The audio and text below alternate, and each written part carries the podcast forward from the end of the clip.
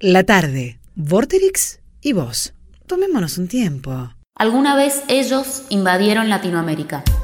Alguna vez cayeron en barco buscando oportunidades. Ahora, sin intenciones de derrochar sangre, pero sí en busca de otras chances, los invadimos nosotros. Europa está plagado de latinos, venezolanos, peruanos, brasileños, argentinos. Buscamos ver qué nos ofrece el primer mundo. Tiempos de Macri, de crisis, de una Argentina vendida al FMI, buscamos dignidad. En mi caso también buscaba salir de casa, intentar. Arranca en Tomémonos un tiempo, Crónicas cortas, de Mendoza a Europa.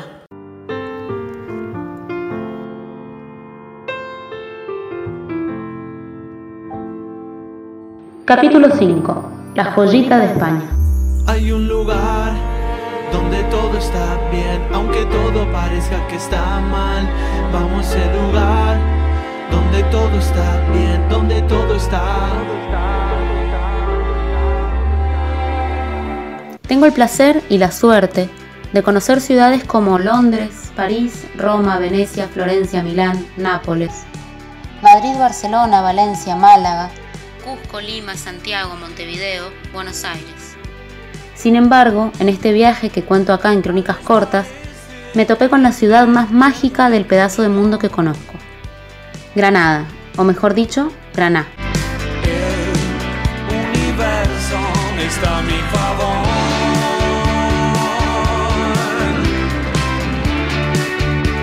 Y es tan mágico. Hija de un expulsado reino árabe, la ciudad andaluza me resultó todo el tiempo una película. Está algo así como construida para imaginar. Para imaginar. Si bien su cine me gusta mucho, soy de las que nunca quiso ser una chica Almodóvar. Nerviosa, histérica, impulsiva, devota. Pero confieso que cada ratito que caminé por las empedradas callecitas del reino de Graná, entre sus puertas y sus rincones, soñé que me soplaba la nuca una cámara dirigida por el gran director español. La única contra de ir en verano es que te cagas de calor. El pro es que está prácticamente vacía porque todos volaron hacia la costa. Me sirve cualquier pretexto, cualquier excusa, cualquier error.